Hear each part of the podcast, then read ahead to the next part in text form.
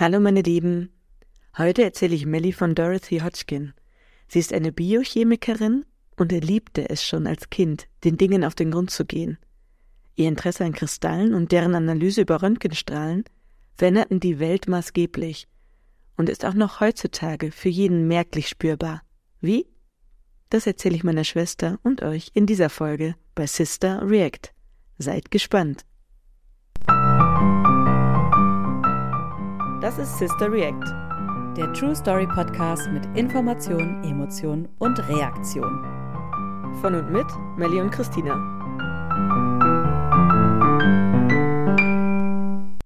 Hallo Christina. Hallo Melly. Schön, dich wieder zu hören. Ähm, und ich bin sehr gespannt, was du heute mitgebracht hast. Ja, ich freue mich auch, dich zu hören. Ja, ich habe dir heute eine Geschichte mitgebracht und die handelt von der Dorothy Mary Crawford Hodgkin. Wow. Wow, ne? Schöner Name. Ich werde sie auch einfach nur noch Dorothy nennen. Vielleicht Dorothy Hodgkin, damit man das noch zuordnen kann. Wie schreibt man das? H-O-D-G-K-I-N? Richtig, genau so. Hodgkin, okay. Hodgkin. Die Dorothy wurde 1910 in Kairo geboren und war die älteste von insgesamt vier Töchtern. Die ähm, Eltern waren in Nordafrika bzw. im Nahen Osten ja, in der Kolonialverwaltung tätig und später auch als Archäologen. Ähm, erst war das so, dass wirklich zu, zu den Anfängen äh, der Familie die Familie in den Wintermonaten immer in Kairo gelebt hat und jedes Jahr dann nach England zurückgekehrt ist, weil das einfach zu heiß in Ägypten war. Oh, das wäre auch mein Traum, dass man einfach den Winter mhm. in so einem Sonnenland verbringt und dann ja. den Sommer quasi genau im kalten Deutschland. Ja, aber ich glaube, da hat man auch mal so, so eine, irgendwie eine ganz coole Abwechslung im Alltag, ne? so dass man wie so ein, so ein Trott fällt, sondern einfach jedes Jahr, halbe Jahr sein Leben so ein bisschen resetten und aufräumen kann. Stimmt, ja. stimmt. Ja, ich finde ich auch geil. Ja, finde ich auch ganz cool. Aber es ist irgendwie nicht so machbar, irgendwie zur heutigen Zeit. Ja, ich, man könnte, wenn man unbedingt wollte, aber es wäre ja nicht so leicht. Ich bin ja gespannt, warum die Eltern von Dorothy es äh, konnten quasi oder gemacht haben. Ja, ich glaube, es war beruflich bedingt. Weil der hat halt eben ähm, in so einem Bildungsministerium, glaube ich, gearbeitet, der Vater. Und ähm, das bedingte eben, dass sie sehr häufig den Wohnort gewechselt haben. Okay. Aha, okay, ja. Und das führte auch zum Beispiel dazu, dass als der Erste Weltkrieg anfing, da war die Dorothy vier Jahre alt, ähm, wollten die Eltern ihre Kinder halt in Sicherheit wissen und wollten denen das auch eigentlich nicht mehr antun, dass sie so häufig diesen Wohnort wechseln mussten und haben sie dann bei Verwandten äh, aufziehen lassen. Also das waren, meine ich, die Großeltern. Das ist nicht so, also ich glaube, es waren wirklich die Großeltern, aber es steht auch oft als einfach bei Verwandten, dass sie dann bei Verwandten in England aufgewachsen sind. Und es war tatsächlich so, dass sie so im Alter von vier Jahren relativ ähm, wenig von ihren Eltern hatte, also dass sie getrennt von ihren Eltern aufgewachsen ist.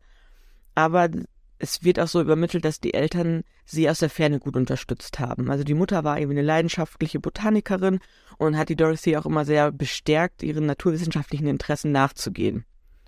Ähm, so war es auch, dass Dorothy schon in der Grundschule zum Beispiel Kristalle züchten gelernt hat und da auch irgendwie ganz viel Interesse daran gezeigt hat und ganz viel Spaß dran hatte, diese Kristalle zu züchten. Und ähm, kannst du dir irgendwie vorstellen, wie man über Kristalle zu einem großen wissenschaftlichen Durchbruch gelangt? Über Kristalle? Mhm. Oder also, also es hat was mit Kristallen zu tun. Ja. Witzig, ich habe gerade für mein Patenkind geschaut nach solchen Sets zum Kristalle züchten, mhm. weil ich das irgendwie so cool finde. Sieht so gut aus. Und ich weiß aber, dass ich da selber sogar dachte, ach, ich weiß überhaupt gar nicht, wie das funktioniert. Deswegen bin ich gerade überhaupt nicht so in diesem Kristallgrundlagen. Ich weiß, dass Kristalle so eine bestimmte m, hm, Struktur, glaube ich, haben. Also so eine mhm. Molekülkettenstruktur oder sowas, ne? Dass die so besonders hart oder so sind. Ich weiß es gar nicht genau. Ja, die sind, im Endeffekt sind sie besonders angeordnet und dass, dass sie darüber halt eben diese Kristall Struktur dann nicht nur im mikroskopischen, sondern auch im makroskopischen quasi. Die wachsen so, so, so genau. nicht glatt aus, sondern so, so faserig ja. quasi schon so, ne? Ja. Ah ja, vielleicht hat es sogar damit was zu tun, dass man ähm, dieses Bauprinzip von Kristallen irgendwie nutzt. Mhm. Ähm, sagt ihr noch nicht. okay. Aber du wirst es heute noch erfahren. Okay. Und zwar halt in, Dank. in den nächsten Minuten. Okay. Aber ich fange noch mal ein bisschen bei ihrer, oder mache ein bisschen bei ihrer Kindheit weiter. Also die, über die Mutter hatte ich ja schon ein bisschen gesprochen. Die hat sie da gut unterstützt und der Vater aber auch. Ne? Der Vater hat sie, als sie elf Jahre war, äh, direkt in der Schule in England angemeldet und an dieser Schule konnte man auch Chemie studieren. Und sie war eine von zwei Mädchen, die an dieser Schule dann waren und eben Chemie studiert haben. Und äh, das war also genau ihr Ding einfach. Die hat sich total früh schon für Chemie interessiert und hatte da einfach total Bock drauf. Sie hat dann auch ähm, während dieser Zeit, es gibt da irgendwie so eine Geschichte, dass sie mit ihrer Schwester äh, Kieselsteine, die sie in der Nähe von Bächen gefunden haben, dann mit so einem tragbaren Mineralienanalysegerät. Und ich weiß nicht, wo sie es her hat. Ich weiß es nicht. Ich konnte das nicht finden, aber sie hatte auf jeden Fall eins mit 13. Und da haben sie diese Kieselsteine in der Nähe von den Bächen ähm, untersucht. Also da hatte sie schon sehr viel Interesse. Ne? Ich fand es ganz interessant, wie die da so ihre Zeit verbracht haben. Ja, Jugendliche. Cooles Hobby, ja. Definitiv ja. sehr ungewöhnlich. Ja, ähm, fand ich auch. Und dann hatte sie auch noch einen Cousin, der hat ihr dann ein Buch geschenkt oder empfohlen, das hieß Grundlagen der Chemie. Und das fand sie auch irgendwie, das war damals wohl so ein ganz großartiges Buch und ähm, das hat sie dann auch verschlungen und hat eigentlich so das, ihr Interesse an Chemie verfestigt. Ähm, mit 16 hat, äh, hat die Mama ihr dann nochmal ein Buch geschenkt. Das hieß Über die Dinge der Natur und war von einem Nobelpreisträger, William Bragg heißt der. Und äh, in diesem Buch wird auch beschrieben, wie man die Struktur von Kristallen mit Hilfe von Röntgenstrahlen analysieren kann. Da kommen also auch die Kristalle wieder ins Spiel. Da kommen die Kristalle wieder ins Spiel, genau. Und ähm, ab da dachte, wusste sie einfach, sie will Chemie studieren und sie will auf jeden Fall auch ähm, die Chemie von biologisch oder chemisch relevanten Molekülen untersuchen. Das war genau ihr Ding. Und so kam es, dass sie dann zwei Jahre später ähm, an der Somerville College oder an dem Somerville College in Oxford vier Jahre Chemie und Physik studierte.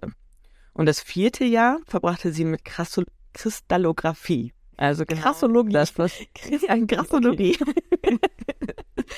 Krass. Ja. Okay, also genau das, was sie schon seit ihrer Kindheit ja. eigentlich irgendwie doch fasziniert ja. hat. Ja, richtig. Ähm, vier Jahre später ähm, schloss sie dann auch ihr Studium ab mit einem erstklassigen Prädikatsexamen und war damit die dritte Frau an dieser Einrichtung, die diese Art der Auszeichnung erhielt. Also wow. war eben auch besonders gut darin, was ja. sie gemacht hat. Ja.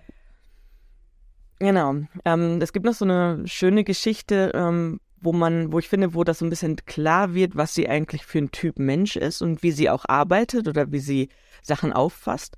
Und zwar war sie, das war glaube ich nach ihrem Studium, da war sie um die 18 Jahre alt. Da hat sie ihre Eltern begleitet, die äh, zu einer archäologischen Stätte. Irgendwie, die hieß von, äh, oder die liegt in äh, Gerash, das ist, glaube ich, im heutigen Jordanien. Und ähm, da gab es eine alte Kirche mit Mosaiksteinen. Und da hat sie diese Muster der Mosaiksteine aus diesen Kirchen dokumentiert und hat dann wirklich so Zeichnungen angefertigt und auch eine chemische Analyse von diesen Glasmosaiken ähm, durchgeführt. Und das zeigt einfach total ihr, ihre Liebe zum Detail durch, die, also durch so eine Erstellung von präziser, maßstabsgetreuer Zeichnungen und auch so diese Mosaikarbeit. Ich meine, du kennst das ja, das ist ja Kleinstarbeit. Also das schon zu verlegen ist ja schon eigentlich eine Strafe. Und sie hat das dann auch alles nochmal eben ana äh, analysiert, also dokumentiert und dann noch analysiert.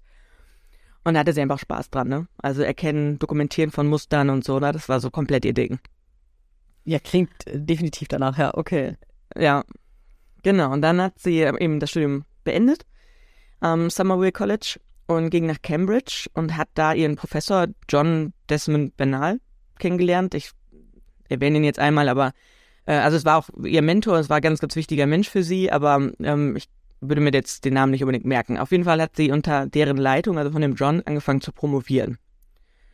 Und ähm, hat da auch nochmal erneut das Potenzial dieser ähm, Röntgenkristallographie zur Bestimmung der Struktur von Proteinen ähm, erkannt oder war dann, ist er nochmal darauf aufmerksam geworden. das ist ja das, was sie da in dem Buch auch so interessant fand, was sie mit 16 Jahren von ihrer Mutter geschenkt bekommen hat. Und äh, sie war einfach total begeistert. Sie soll gesagt haben, also die, sie, sie war begeistert von der Eleganz der damaligen neuen, das war wohl eine neue Röntgenstrukturanalyse. Und ähm, dass man da halt eben so Bilder von rele relevanten Molekülen aufnehmen konnte. Und darüber soll sie ihm gesagt haben, die Röntgenstrukturanalyse zeigt uns Dinge, von denen wir anfangs nicht, anfangs nicht einmal geträumt hatten. Also es war so. Okay, oh wow. Also sie hat da anscheinend auch schon von geträumt, oder? Genau. Vielleicht gehabt, ja. Ja, genau. Und ähm, genau, wenn du jetzt diese oder das Wort Röntgenstrukturanalyse oder auch Kristallstrukturanalyse hörst, was denkst du, was kann man damit wirklich analysieren? Also wofür ist das? Ja, gute Frage. Ähm, boah, ich fühle mich gerade wie bisschen Schulunterricht ein bisschen. Sorry. Weil ich gerade wen nenne, sorry, Frau Lehrerin. ähm, also ich glaube, also wenn du jetzt gerade Proteine auch gesagt hast, das klingt für mich irgendwie nach so Nahrungsmitteln und sowas. Das hätte ich jetzt mit Kristallen aber gar nicht in Verbindung gebracht. Deswegen glaube ich weiterhin, dass es irgendwie der Aufbau von Molekülen, Atomen ähm, ja. und so weiter ist. Genau, also das ist genau richtig. Ich habe dir gerade ein Bild geschickt. Vielleicht magst du dir das einmal anschauen. Ja. Hatte? Okay, ich bin total glücklich, dass es richtig war. oh, wow. Ja. Mhm. Also genau wie du das gesagt hast, es geht wirklich um die Molekülstruktur von ähm, ja, gewissen Molekülen. Ne? Also alles Mögliche. Proteine können dabei sein. Bei denen ist es halt immer ein bisschen schwierig, da überhaupt eine Kristallstruktur ähm, erstmal äh, die so hinzubekommen, die Probe so aufzubereiten, dass du sie analysieren kannst. Ähm, aber es geht auch um ganz ja, chemische Analysen von eben solchen Stoffen, auch Medikamenten, ähm, dass man einfach sehen kann, wie sind die chemisch aufgebaut, was ist die Molekülstruktur, was ist deren Wirkweise auch. Ähm, und damit hat sie sich dann eben halt beschäftigt. Und Kristalle sind dann irgendwie so eine gute also an denen hat man das quasi zuerst erkennen können, wie das quasi genau aussieht und wie das so liegt. Ist das jetzt eine Kristallstruktur, die du mir geschickt hast? Das ist eine Molekülstruktur, ne? Also das, was du halt eben siehst, ne? Du siehst ja den, ähm, den, jetzt warte, ist es ein Carbonring? Weiß ich jetzt gerade gar nicht. Hätte ich mich besser vorbereiten sollen, ne? Aber du siehst ja im Endeffekt die Struktur, ne? Du weißt, äh, wo zum Beispiel die Kohlenstoffatome sitzen. Du siehst, mhm. ich glaube, hier ist nochmal eine Säuregruppe oben, wo du das, äh, wo das so blau und rot endet. Ja. Und da siehst du einfach, wie die, ich sag mal, die Elemente oder die Atome angeordnet sind in einem Molekül. Okay. Und es hat jetzt gar nichts mehr, du musst dich vielleicht ein bisschen lösen von diesem wachsenden Kristall, was du gerade schon ja. beschrieben hattest, ne, sondern es geht eigentlich mehr in, äh, ja, in, in diese, das kannst du mit dem bloßen Auge gar nicht erkennen, ne? Ja. Also es geht eher wirklich darauf, wie es ja, was sieht man halt nicht? Also mikroskopische Ebene, okay. Mikroebene, okay. ne? Ja. Ja. Aber du hast halt immer, du musst halt die Proben, wenn du die in dieses Röntgengerät ähm, stecken möchtest oder in dieses Analysegerät, musst du die halt bestimmt aufbereiten. Das heißt, du brauchst es halt in fester Form. Ja, weil sonst ah, okay. kann, na, sonst verschwimmen ja die Bilder, wenn du das jetzt irgendwie in der Flüssigkeit Stimmt, hast oder so. Ne? Gasförmig ist. Ja, genau, dann, dann kannst du es halt nicht messen und deswegen heißt es halt Kristallstrukturanalyse. Ah, okay. Spannend. Sie, also während ihrer Promotion erhielt sie auch noch ein Forschungsstipendium an dem Somerville College, wo sie vorher quasi Chemie studiert hat. Und äh, da ging sie auch wieder hin zurück und hat dann da auch angefangen, Chemie zu unterrichten. Und da blieb sie ähm, bis zu ihrer Pensionierung, blieb sie da auch in wechselnden Positionen an der Universität Oxford. Also dieses Summer, das Somerville College war quasi in Oxford. Und das Witzige war, oder was ich, also witzig, aber interessant war, dass in den 1940er Jahren eine ihrer Schülerinnen äh, Margaret äh, Roberts war. Und sie ist heute jetzt auch bekannt als Margaret Thatcher. Margaret, wird das ausgesprochen? Margaret. Margaret Thatcher. Das hat so ganz komisch angehört in meinem Kopf. Aber auf jeden Fall die Frau äh, Thatcher äh, war ein, war lange Zeit ihre Studentin, also ihre direkte äh, Studentin und hat auch bei ihr promoviert. Ach, witzig. Mhm und hatte auch. Ich musste gerade lachen, weil du als du Margaret Roberts gesagt hast, habe ich gedacht, okay, fuck, ich kenne die gar nicht. Ich weiß auch nicht, wer das ist. ich weiß auch nicht, warum ich das gesagt habe. Margaret Thatcher noch dahinter, ja, oder? Okay. Ehemalige, wie nennt man das in England? Premierminister. Premier, ne? Premier, ja, Premierminister, genau. genau. Ja. Okay. Und sie hatte auch Lady. die eiserne Lady. Und diese eiserne Lady hatte äh, ein Bild von der Dorothy Hodgkin bei ihr im Büro hängen. Oh, wow. Aus Respekt. Ja, okay, also wollte ich gerade sagen, also hat sie da anscheinend ja. äh, eine gute Lehrerin drin gehabt, auch in ihr, eine gute Professorin. Total, ja. Total. Schön. Mhm. Genau. Ich hatte ja gerade den Professor schon erwähnt, ne, den John Bernal. Mit dem arbeitet sie auch ähm, immer noch weiter zusammen. Und ähm, nimmt quasi, oder ähm, das erste große Vorhaben oder die erste große Untersuchung ist, dass sie äh, Pepsin untersuchen als biologische Substanz äh, mit diesem Röntgengestalt oder ja, Kristallstrukturanalysegerät. Was ist Pepsin? Das weiß ich nicht ganz genau. Ich meine, es ist. Frag mich nicht so viele Sachen. Sorry. ich dachte, das ich weiß es nicht so genau. richtig so gesagt, als wüsstest du genau, was es ist, als müsste ich das auch wissen. Deswegen dachte ich, ich frag mal kurz nach. ich glaube, wenn ich ein bisschen drüber nachdenke, wüsste ich es vielleicht auch, aber ich weiß es, ist ein Verdauungsenzym. Ich habe es gerade schnell äh, mal gesucht. Sehr gut. Okay, danke für diese Aufklärung. gerne, gerne. Ich ergänze gerne deinen Podcast. Ich merke, meine Recherche hat Lücken. ich frage jetzt einfach gar nichts mehr. doch, doch, doch, doch, das ist gut. Das ist gut, wenn du fragst. äh, genau, und äh, da hat sie halt mit dem äh, Bernal zusammen die Experimente bezüglich Pepsin gemacht und ähm, hat da in dem Zuge aber immer wieder klargestellt, dass das Bernal war, der die ersten Aufnahmen gemacht hat und der ihr auch wichtige Erkenntnisse vermittelt hat und so weiter. Ne? Also es war ja sehr wichtig, dass, dass, dass sie da irgendwie nicht äh, einen Erfolg einheimst, den sie nicht irgendwie gemacht hat. Also ich finde, es zeigt auch wieder so ein bisschen ihre Persönlichkeit, ne? dass es eher wichtig war, das auch wirklich zu zeigen, nein, das ist jetzt seins oder primär seins und ich habe halt mitgearbeitet, aber so die Erkenntnisse kamen halt von ihm. Ein paar Jahre später hat sie dann auch äh, ihren Doktortitel erhalten auf dem Gebiet, also auf dem Gebiet der ähm, Röntgenstrukturanalyse und begann auch in dem Jahr, als sie ihren Doktortitel erhielt, das war 1937, äh, begann sie auch mit der chemischen Analyse des Insulins.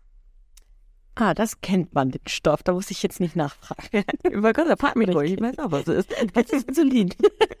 Sag doch mal, Christina.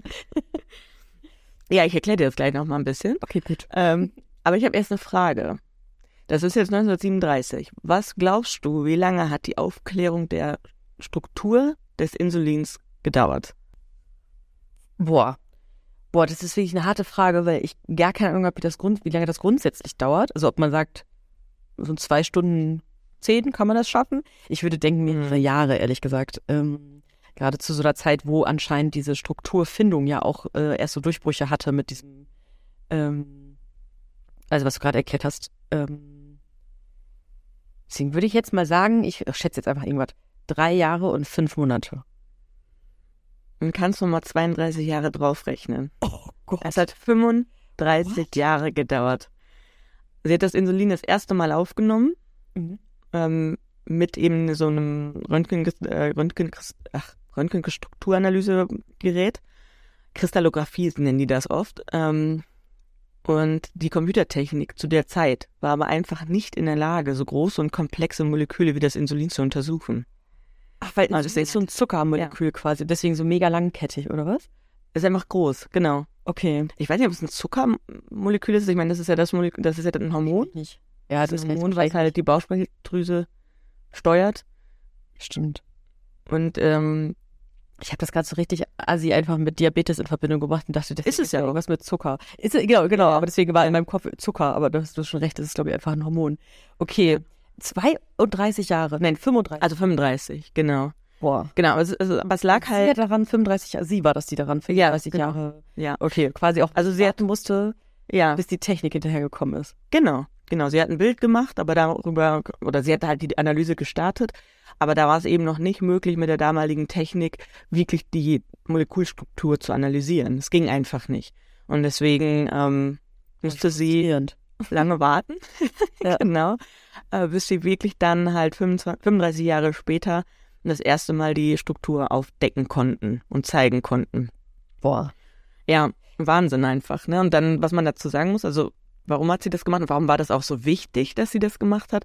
Das ist also gerade im Insulin oder bei Insulin hat das einfach den Weg geebnet für die Massenproduktion, ne? weil du dann wusstest, wie das Molekül aussieht und du dann halt dementsprechend viel spezifischer die ganze Herstellung ähm, anleiern konntest. Und ähm, deswegen war das, das stimmt, total wichtig, ne? ja. was man irgendwie einfach so vorkommt oder man irgendeinem irgendwas entnehmen kann, sondern man muss es ja wirklich chemisch herstellen, wahrscheinlich Insulin, ne? Ja. Ach, genau. Also okay, wow. zum einen hatte sie halt ähm, die Massenproduktion von Insulin dadurch ermöglicht. Und ähm, der andere Punkt, warum das so wichtig ist, so eine Struktur zu analysieren und aufzuzeigen, dass halt andere Wissenschaftler, auch zum Beispiel gerade die in der ähm, Pharmazie arbeiten, darüber die Struktur des Insulins zum Beispiel verändern konnten, um noch bessere Medikamente herzustellen. Also wirklich in Richtung Entwicklung. Wenn du weißt, wie es aussieht und wenn du dann noch weißt, wie du es chemisch verändern kannst, damit es besser wirkt, ähm, dann hast du ja einen großen Meilenstein einfach erreicht. Ja. Ne? Und das hat sie damit ermöglicht oder halt den Weg dafür geebnet. Und eine Frage, das frage ich mich gerade, heißt diese Struktur, ähm, dass man quasi genau weiß, welche Atome in diesem Insulin jetzt drin sind oder die Lage zueinander? Die Lage zu weißt du, die Lage, also wie die Anordnung. wusste vorher schon, dass das, ja. ich weiß nicht, was da drin ist, aber C3, H5, irgend sowas. Das wusste man vorher quasi schon, ja. aber wie das dann sich zueinander verhält und verkettet quasi, das ist dann ja. ein, okay. Ja. genau das. Also wo sind die Wirkgruppen, wo liegen die, wie gut sind die zugänglich zum Beispiel. Das ist ja auch gerade bei Medikamentenverfügbarkeit oder Verfügung für den Körper auch ganz wichtig. Ne? Wo kann das andocken vernünftig? Ähm, kann alles andocken? Wie kann es weiter verstoffwechselt werden und so weiter. Ne? Ja, stimmt. Deswegen ist es ähm, auch bei Ernährung zum Beispiel ganz wichtig. Ne? Ja, ich habe da nicht drüber nachgedacht, aber stimmt schon, wenn man sowas nachher produzieren möchte, ist es ja absolut relevant. Also du kannst ja einfach nicht nur die Zutaten zusammenschmeißen und hoffen, so mhm. jetzt schön so aneinander ketten, wie es soll. Ach krass, okay. Ja, also das war ja. ihre Arbeit quasi, die das jetzt ja. ermöglicht hat und da, also auch gerade für sehr viele Diabetes-Patientinnen und Patienten diesen Fortschritt ermöglicht hat, wahrscheinlich ja, ihren Körper besser zu regulieren und einstellen zu können. Genau. Wow. Ja, also, ja, ganz, ganz spannend, fand ich auch. Und ähm, also da vielleicht nochmal dazu, sie hat nicht nur Insulin äh, entdeckt, also die Struktur von Insulin aufgedeckt, sondern auch vom Penicillin und vom Vitamin ähm, B12. Oh, ja, auch ein spannendes Vitamin, was doch oft bei vegetarischer oder veganer Ernährungsweise so ein bisschen ähm, fehlt, ne? weil es irgendwie Tieren eh zugefüttert wird und man es deswegen dann auch aufnimmt. Ähm, oder die es selber produzieren, ich weiß gar nicht. Und dann, genau. Ja, ich weiß es auch nicht genau. Ich meine auch nämlich, dass es den Tieren übers Futter zugeführt wird und deswegen nehmen wir es auf. Und genau. aber so ganz sicher bin ich mir nicht. nicht aber da habe ich mich auch gefragt. Ja. Genau dafür, man kann es einfach auch selber supplementieren. Also quasi, man muss da nicht haken, dass das Tier ist quasi genau. Ja, ja, genau. Deswegen, ich weiß, dass ich es auch gehört habe. Ich habe es so jetzt nie, ehrlich gesagt, nachgelesen oder da wüsste ich jetzt nicht, ob es hundertprozentig so ist. Ja. ja, aber witzig, dass du es auch gehört hast. Von daher äh, ja, könnte es sein, vielleicht aber auch nicht. Oder es ist eine gute Legende, die sich gut ver ver ver verbreitet hat. Ja, ja. Ähm, genau. Ähm, sie hat, also sie hat auch geheiratet. Ähm, Thomas Hodgkin, deswegen ihr Nachname dann. Und ähm, hat drei Kinder bekommen mit ihm. Und ähm, ist nach der Geburt des ersten Sohnes relativ schwer erkrankt, und zwar an Gelenkräumer, entzündlichem Gelenkräumer. Ich weiß nicht, ob du das kennst, aber das scheint sehr, sehr schmerzhaft zu sein und ähm, entstellend. Also in der Form, dass deine Finger wirklich dann so äh, knubbel werden und du die kaum bewegen kannst und ähm, ja, teilweise wird es auch als ver so, ne? verkrüppelt geschrieben. Genau, genau. Da war sie 28, als sie das bekommen hat, also auch schon ja, noch relativ jung. Mhm. Ja. Und ähm, sie hat trotzdem weiter geforscht, ne? Also äh, die, sie hatte dann halt eben dieses Röntgengerät und da wurde so ein spezieller Hebel angebracht, damit sie das noch bedienen kann, weil sie das mit ihren Händen eigentlich nicht mehr richtig bedienen konnte. Und dann haben sie das halt so ähm, quasi so ein Hebel daran montiert, dass sie es dann noch weiter bedienen kann. Lag das an dem Röntgengerät, dass sie das bekommen hat? Nee. Okay, ich dachte gerade. Das ist ein bisschen nicht nachgewiesen. Aber ja. Also einer ihrer Labormitarbeiter hat über sie gesagt, äh, trotz ihrer schrecklich verkrüppelten Finger und Handgelenke war sie so gut wie jeder im Labor und besser als die meisten. Oh, ja, guter Satz. Ja, also da glaubt man sofort. Also bei den mhm. Sachen, die sie da aufgedeckt hat, glaubt man das ja sofort. Ja, also sie war ganz entschlossen und ganz willensstark. Genau. Also das mit dem Hebel hat ihr gerade erzählt, ne? Das hat sie sich dann irgendwie anfertigen lassen, damit sie da eben an dem Gerät arbeiten kann. Ähm, was sie aber halt auch gemacht hat, ähm, das geht so ein bisschen in, in das, was du jetzt gerade gesagt hast, war, es kam vom Röntgen, also es ist, kam nicht vom Röntgen, aber es war schon so, dass ähm, da, wo sie gearbeitet hat, gearbeitet hat im Labor, war relativ wenig Platz. Und sie hat dann im Endeffekt beim Röntgengerät auch ihre Daten ausgewertet, weil sie einfach so wenig Platz hatte. Und sie war sich eigentlich bewusst, was da für eine Gefahr von ausgeht, von diesen Strahlen und was man daraus für Schädigen bekommen kann. Aber sie hat das trotzdem weitergemacht, weil ihr das einfach so wichtig war und sie einfach daran arbeiten wollte und sich nicht, nur weil sie keinen Platz hat, davon abhalten lassen wollte. Okay, well. Und ähm, mit 54 Jahren dann, ich hatte ja gerade erzählt, dass sie das Vitamin B3 auch, ent äh, B3 sei schon, B12 entwickelt hat. Ja, weil wir vorhin irgendwann mal über Vitamin D geredet haben, habe ich jetzt irgendwie so einen Hänger gehabt. Also Vitamin B12 hat sie entdeckt. Also die Struktur hat sie ähm, analysiert und äh, dafür hat sie mit 54 Jahren den Nobelpreis für Chemie bekommen, als dritte Frau. Ach, wow. Oh, wow. Oh, das ist schön. Weißt du, wer die erste die... Frau war? Ja. Ähm, Marie Curie. Genau. Und weißt du, wer die zweite war? Ja, ist richtig. Nee. Nee, nee, mm, mm, weiß ich nicht. Die dritte auch nicht gewusst. Von Marie oder? Ja. Von ja, Hotchkiss wäre es ein bisschen komisch. Echt? Das wusste ich ja. nicht. Auch in Chemie? Auch in Chemie. Ach, Ja. krass. Okay, nee, das wusste ich tatsächlich nicht. Ja. Also Marie Curie, das so, die hat ja auch sogar in Physik und Chemie den bekommen, ne? Genau. So eine ganz, ganz, äh, ja, bekannte. Ja. Das ist ganz witzig. Ich habe meinem Patenkind mal ein Buch äh, von ihr geschenkt, von Marie Curie, so ein Kinderbuch. Mhm. Und danach war ich mit einer guten Freundin zu Besuch, die auch Marie heißt. Und hat sie immer gesagt, ah, Marie Curie? Fast süß. das ist wirklich süß. Voll das Lob. ja, voll, auch gedacht. Nicht schlecht. Muss man mal eine gute Wissenschaftlerin finden, die Melanie mit Vornamen heißt. Ja, genau. Kriegen wir hin. Müssen noch ein bisschen suchen. Ja, ich glaube auch. Ja, also sie war die dritte Frau, die in Chemie halt den Nobel Nobelpreis erhalten hat. Und ähm, sie war auch die dritte Frau, die in der Royal Society aufgenommen wurde. Ich weiß nicht, ob du dich daran erinnerst. Die Royal Society, das kam schon mal vor bei der Geschichte von Ada Lovelace, weil ihr Mann aus äh, da drin auch da drin war, der Charles Babbage übrigens auch, der war auch in dieser Royal, Royal Society. Und äh, ihr Mann, der Mann von Ada, hatte ihr dann immer ähm, so wissenschaftliche Texte kopiert oder abgeschrieben. Kopieren gab es halt nicht, aber abgeschrieben und ihr das dann mitgebracht, weil sie selber eben nicht in dieser Society war. Sein durfte, es war auch noch Ja. eine ganze Ecke vor ähm, jetzt Dorothy, ne, mit Ada. Und wer, sag Genau. mal, Charles Babbage, war das der von, ähm, Auch von Ada? von Deswegen Ada hatte ich ihn erwähnt. Genau, das war der, der, der die ähm, Different, Difference äh, Machine erfunden hatte, ne? Diese Ach, ja, ja, Rechenmaschine. Genau. Ja, genau. Genau, genau. Weil den Namen hatte ich immer danach nochmal nachgelesen. Ja, Deswegen kam mir der gerade schriftlich so bekannt vor. Genau, Ja. stimmt. Ja, genau, sie war die dritte Frau, das war 1947 und die erste Frau wurde zwei Jahre vorher aufgenommen. Okay, Also sie war auch wirklich dann noch recht, recht zeitnah, sage ich mal. Und diese Royal Society, die gibt's immer noch. Also ich dachte, die gibt's nicht mehr, die gibt's tatsächlich immer noch. Es werden auch immer noch Leute aufgenommen, ähm, jedes Jahr. Auch natürlich mehrere Frauen mittlerweile. Und ähm, fand ich irgendwie ganz interessant, dass die sich, die wurde irgendwie 1600 noch was gegründet. Ne? Ist eine der bedeutsamsten wissenschaftlichen äh, Gesellschaften, oder wie man das nennt. Okay. Also, Das ja. heißt, Wissenschaftlerinnen und Wissenschaftler sind da vertreten und werden Genau. berufen, sich da dann ähm, auszutauschen miteinander oder was machen die Ja. da drin quasi? Ja. Ganz genau, ich bin nicht drin, offensichtlich. Deswegen ganz genau Schade. nicht, aber Liegt nur daran, dass du nicht aus Großbritannien kommst. ja, da sind auch Foreign Members drin. Also auch Ah, auch Leute aus dem Ausland. Die werden Ja, dann, dann extra geführt. Streng an. Ja. Könnte noch was werden. Ja, die werden dann extra geführt auch.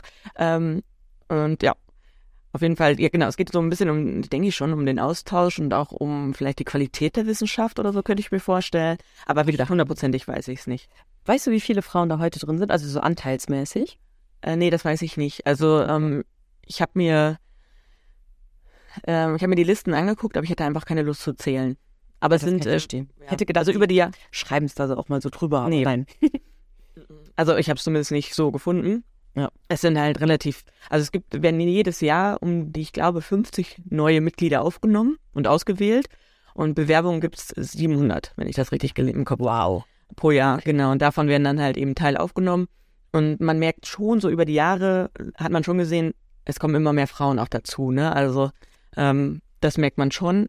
Aber wie, wie der hoch der Anteil ist, das, das weiß ich nicht. Aber die Liste der Namen, die war ewig lang. Also es war Ja, okay. richtig, richtig lang. Da hätte ich auch keine Lust gehabt zu zählen. Ja.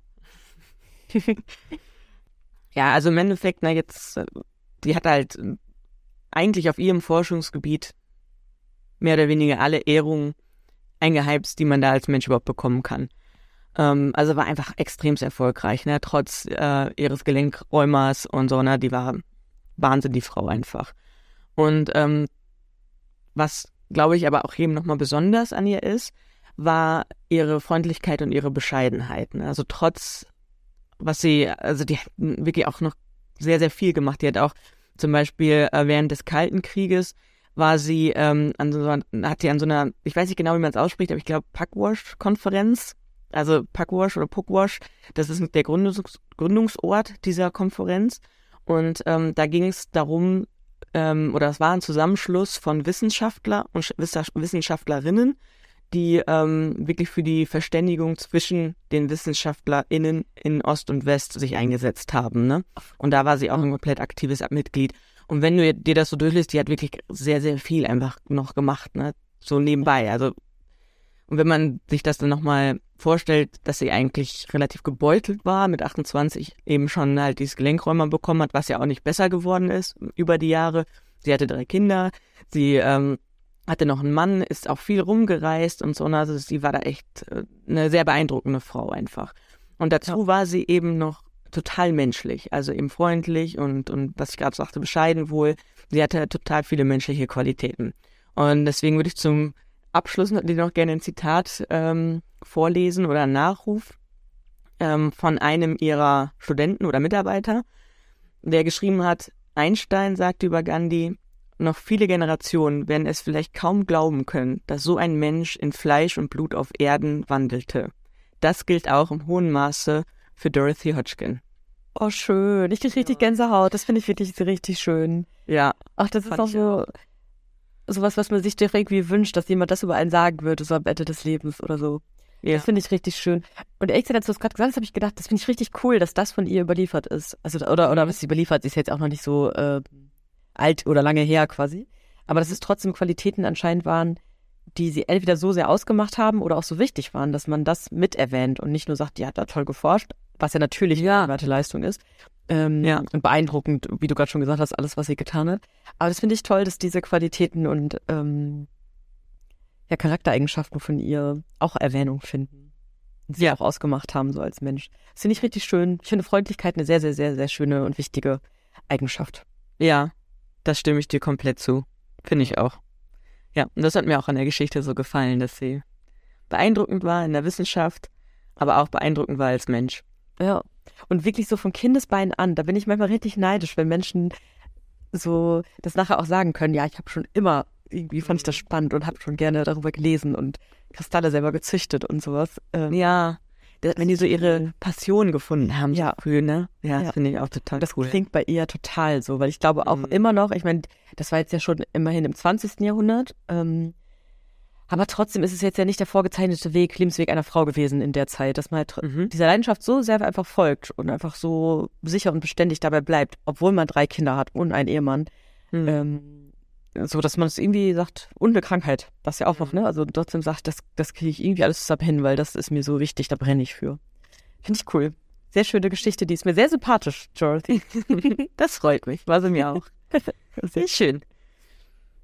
Gut, dann bin ich gespannt das nächste Mal auf deine Geschichte und würde sagen, wir verabschieden uns an dieser Stelle.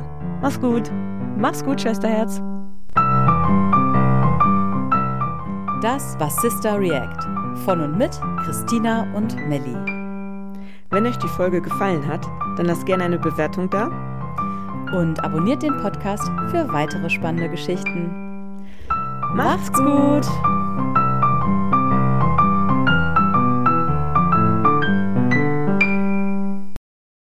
Moderation Christina Tiso und Melanie Vogelpohl. Musik Till Tiso. Produktion Melanie Vogelpohl.